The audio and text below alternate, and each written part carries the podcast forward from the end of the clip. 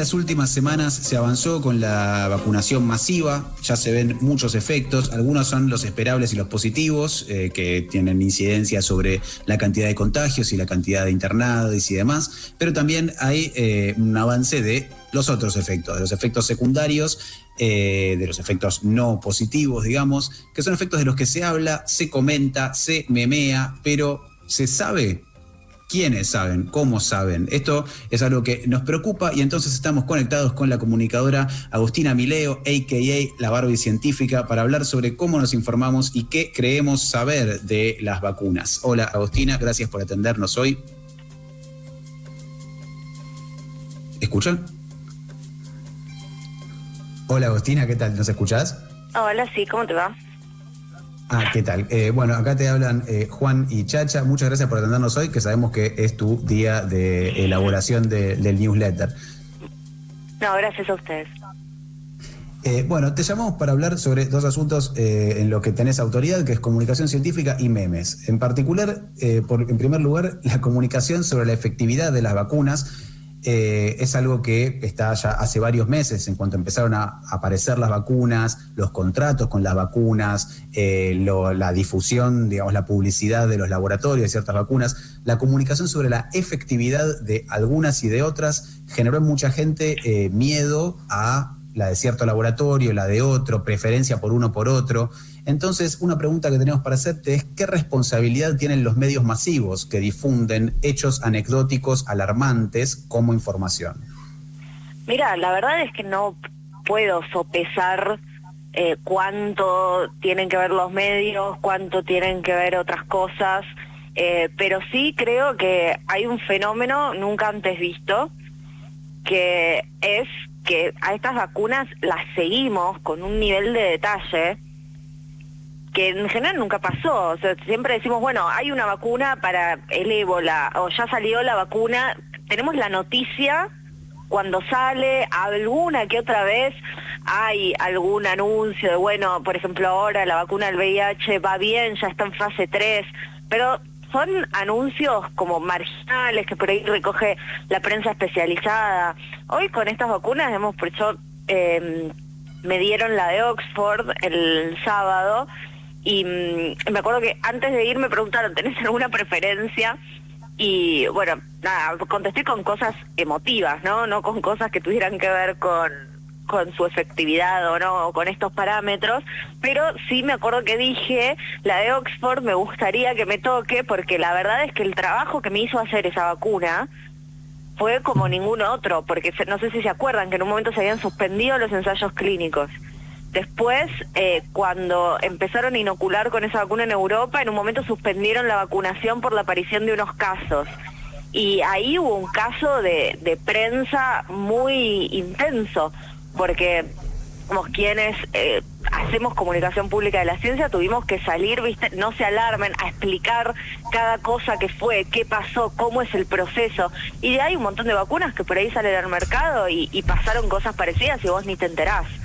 Eh, entonces, bueno, creo que más allá de responsabilidad en términos eh, de estas de estas valoraciones, de cuánto tiene que ver la prensa en algo conflictivo que sucede, que es esto de que ahora de repente hay sommeliers de vacunas o personas que le tienen miedo a una vacuna y no a otra, que digo, ahí también están ejerciendo su derecho a la información, ¿no? Preguntando, bueno, qué vacuna es y diciendo, si es esta, yo no me la quiero dar, pero que es un problema porque muchas veces no se basa en argumentos válidos, por esto que decís, de que a veces hay noticias falsas. O a veces, en realidad, para mí el mayor problema, más que las noticias falsas, es que estamos a un año y medio de la pandemia y todavía en los canales eh, de televisión y en los medios más Em, más masivos, no hay sección de ciencia, no hay un noticiero científico. En muchos lugares ni siquiera se han convocado periodistas científicos, entonces quienes dan la información muchas veces tampoco tienen las herramientas para medirlo. Hay como este fenómeno de sobreconfianza también, ¿no? Como hay gente que la escuchás diciendo, sí, me doy tal, pero tal no, porque la efectividad, no sé qué, y le preguntás, bueno, vos qué haces, soy contador. Y de repente decís, bueno, ¿por qué crees que tenés las herramientas para evaluar un producto biotecnológico, más allá de la indicación médica. Por ahí la indicación médica eh, es hoy date la vacuna que te toque, la indicación de, de cualquier personal de la salud. Entonces, ¿por qué creemos que nosotros vamos a tener eh, mejores herramientas o más información? ¿Qué creemos? Que nosotros tenemos una información que eh, el personal de la salud y las autoridades sanitarias no tienen. Eso es como raro, pero la verdad es que si no, sin tener un estudio a mano que te diga, bueno, las personas expuestas a estas noticias son más propensas eh, que otras a no querer vacunarse con tal vacuna, no te puedo decir exactamente cuál es el rol de la prensa, me, parecería un poco irresponsable. Hola Agostina, ¿cómo estás? Natacha te saluda. Bien, todo bien, ¿cómo te va? Bien, en relación a las redes sociales, podemos decir que también amplificaron algunos miedos, pero también sirvieron para difundir información necesaria. Y esa información a veces fue de, carácter informal, digamos. Y me refiero sobre todo a lo que está pasando con los efectos de las vacunas en la menstruación o en el ciclo menstrual. ¿Qué pensás sobre esto? ¿Dónde se consigue esta info? Digamos, ¿cómo empezó a circular y qué, digamos, consecuencias puede llegar a tener que circule en, las, en los medios o en las redes sociales y no que sea algo, digamos, ya eh, como consensuado como efecto secundario. Bueno, esto en realidad, eh, para quienes no saben, lo que sucedió es que eh, cuando empezaron las campañas masivas de vacunación, empezaron también muchos testimonios en las redes sociales de personas que manifestaban que habían tenido algún tipo de alteración en su ciclo menstrual post vacunación. Esto quiere decir o que se les había adelantado el sangrado, o que se les había atrasado, o que había sido más doloroso, o que había sido más abundante. Em, esto, digamos, no se midió en los ensayos clínicos. De hecho, hubo ensayos clínicos que requerían a las participantes usar ciertos métodos anticonceptivos que justamente eh, afectan el ciclo menstrual, eh, impidiendo la menstruación y la ovulación como anticonceptivos orales o eh, se les decía a las personas, bueno, tenés que tener al menos un mes de abstinencia sexual para que nosotros nos aseguremos de que no estás embarazada. O sea que sí hubo de parte de eh, los laboratorios atención sobre variables eh, reproductivas. Sin embargo, entre los efectos secundarios que las personas tenían que listar cuando eran voluntarias de estos ensayos clínicos, no había ninguno sobre menstruación. y hoy tampoco parece haberlo. Digamos, están surgiendo todos estos reportes, pero los laboratorios que están haciendo tareas de monitoreo, así como los gobiernos, que también nosotros tenemos eh, un informe de seguridad de las vacunas, no están agregando esta pregunta de forma que podamos relacionarla, establecer que hay una relación directa con la vacuna y entonces esto cumpla los estándares para ser considerado un efecto secundario, por lo tanto nos informen. a mí me pasó que cuando publiqué esta data con em, algunas hipótesis al respecto, desde ahí pasó más de un mes, me escriben todos los días personas diciéndome, che, me pasaron, me pasó tal cosa respecto a mi ciclo menstrual y no me asusté porque ya sabía. Esto tiene que ver con el derecho a la información. O sea, cuando nos vacunamos, eh, yo por ejemplo tuve bastante contractura y cansancio, la verdad que no tuve síntomas graves, pero por ejemplo si hubiera tenido fiebre no me hubiera asustado. Hubiera dicho, bueno, listo, es la vacuna. Esto es algo básico y digamos, las hipótesis al respecto son bastante simples y muy poco alarmantes. Eh, lo que se piensa es que como el endometrio es parte del sistema inmune, las alteraciones en el ciclo menstrual son eh, algo completamente esperable. El endometrio es eh, la capa de piel que reviste el útero, que se engrosa durante el ciclo menstrual y que se expulsa con el sangrado menstrual. Em, pero bueno, mientras, ¿por qué se piensa esto? Porque en los pocos registros sobre ciclo menstrual y vacunas que hay, que uno es con la vacuna del HPV, no se observan, por ejemplo, infertilidad o abortos espontáneos, que es algo que se observaría si estas alteraciones tuvieran que ver con algún tipo de daño en los órganos.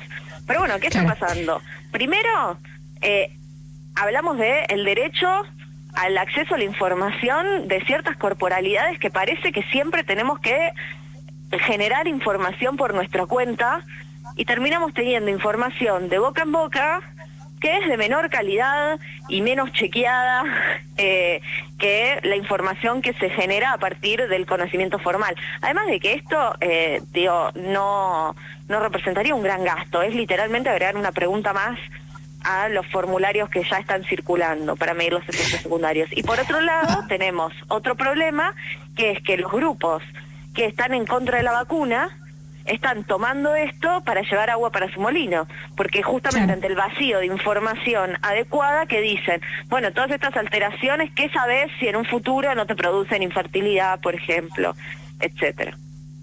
Claro, esto me parece clave eh, con lo que estás diciendo, digamos, cómo el no fundamento y poder decir o, informar acerca de un posible efecto secundario, porque tampoco es que sí o sí puede llegar a, suceder, como esto, digamos, deshabilita toda una especie, toda una construcción de discursos de, los antivacunas con respecto a la eficacia y de por qué no vacunarse, digamos. Sí, eh, el, el, término antivacunas es un término de cuidado eh, porque no se da de la misma forma en Argentina que en otros lugares del mundo. Creo que eso es algo a tener en cuenta.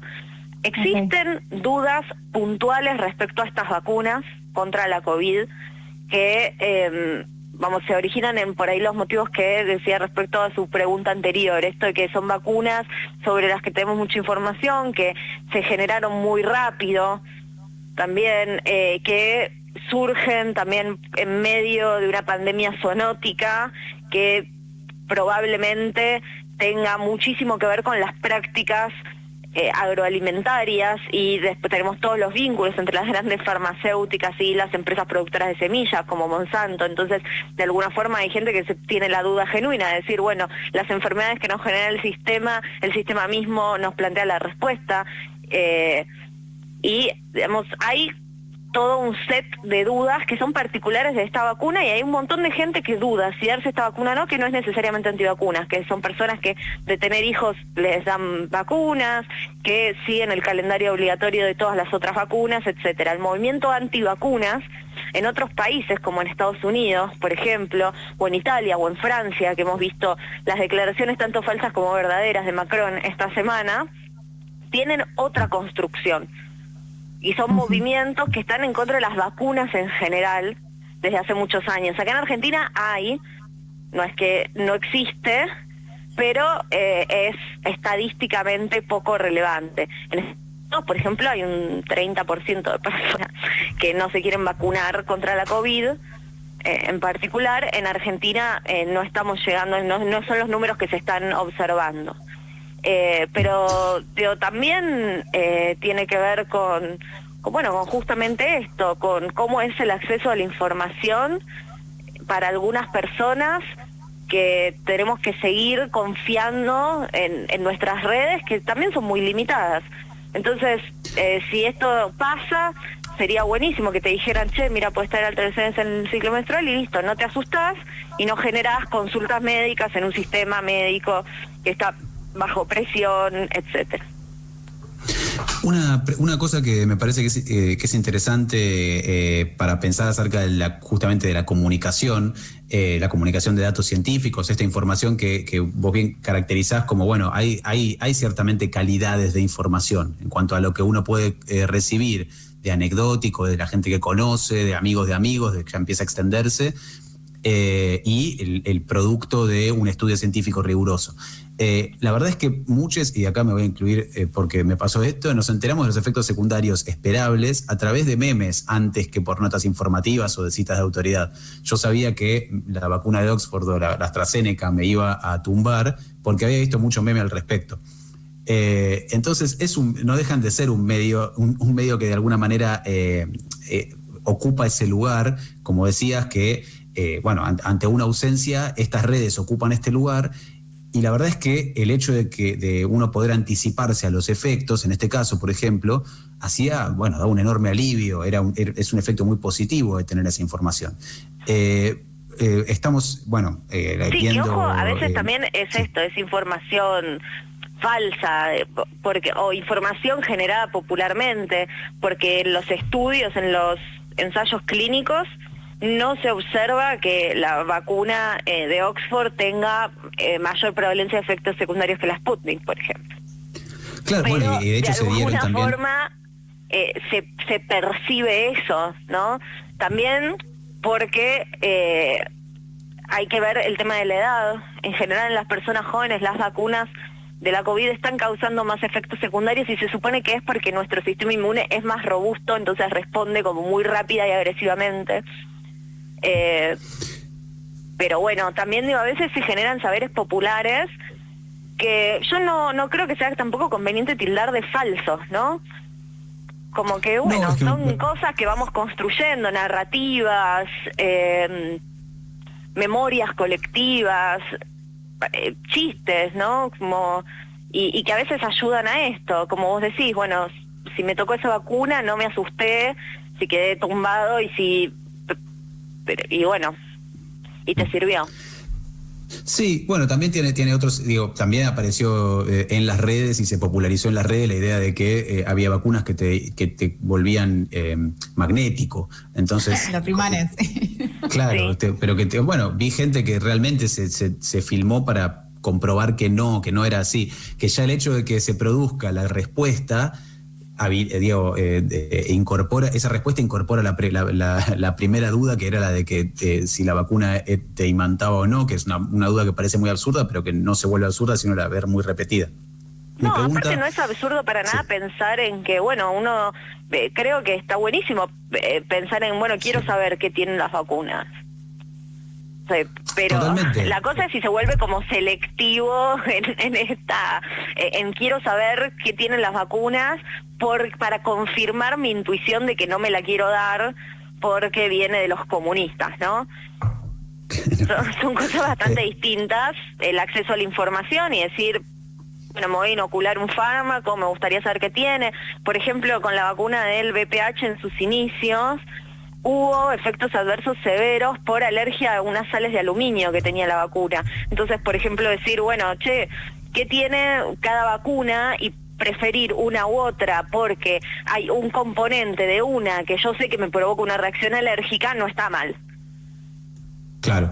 Bueno, es que eh, una parte de lo que de lo que estás eh, de lo que estás diciendo esto de bueno la, voluntad con la que uno se acerca a la información eh, es parte de el, del bueno el refuerzo de los sesgos que es justamente una de las cosas que se critican también en la producción de conocimiento en general, ¿no es cierto?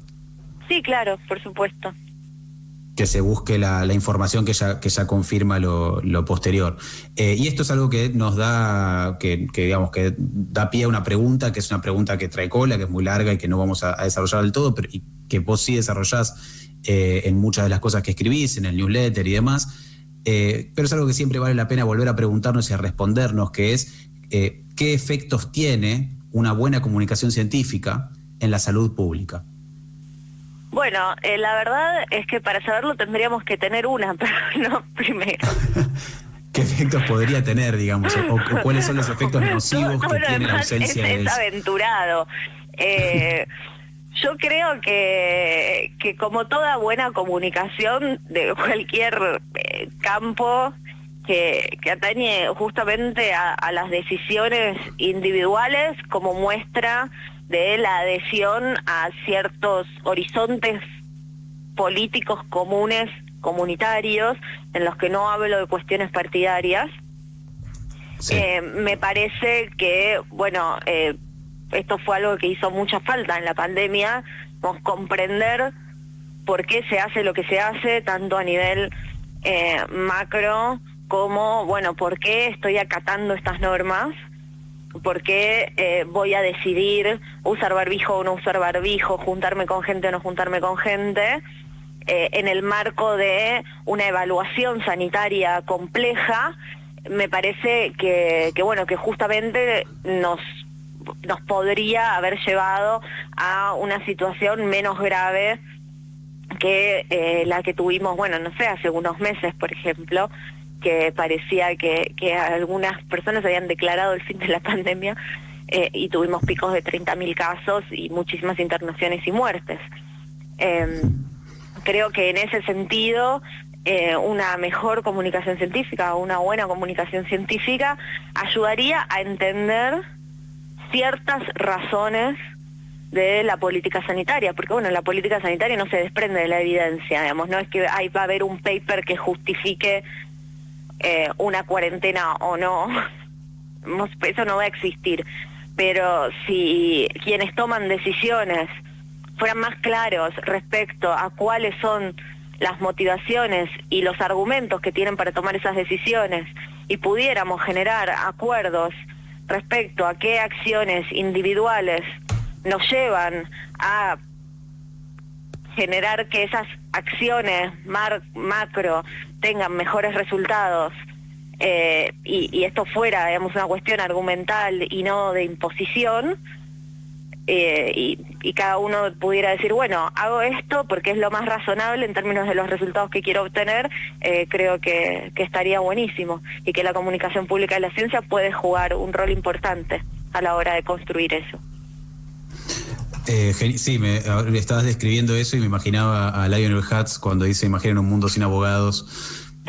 como loco, decía, bueno, si todos, si, si, si, todos pudiéramos cada cual tomar sus decisiones eh, a partir de, esas evidencias bien expuestas. Muchísimas gracias. Estamos hablando con Agostina Mileo, a.k.a. La Barbie Científica. Muchísimas gracias por atendernos hoy eh, para hablar de este tema. Gracias a ustedes. Eh, recomendamos también que, que, lean, que se suscriban al newsletter que hace todos los jueves. Todos los jueves sale eh, la Barbie Científica, eh, un newsletter donde se incluyen varias cosas, entre otras cosas también muy buenos memes sobre los temas también que tratan, eh, que trata, digamos, que trata en texto, también lo acompaña con buenos memes y yo siempre agradezco unos buenos memes para amenizar las circunstancias.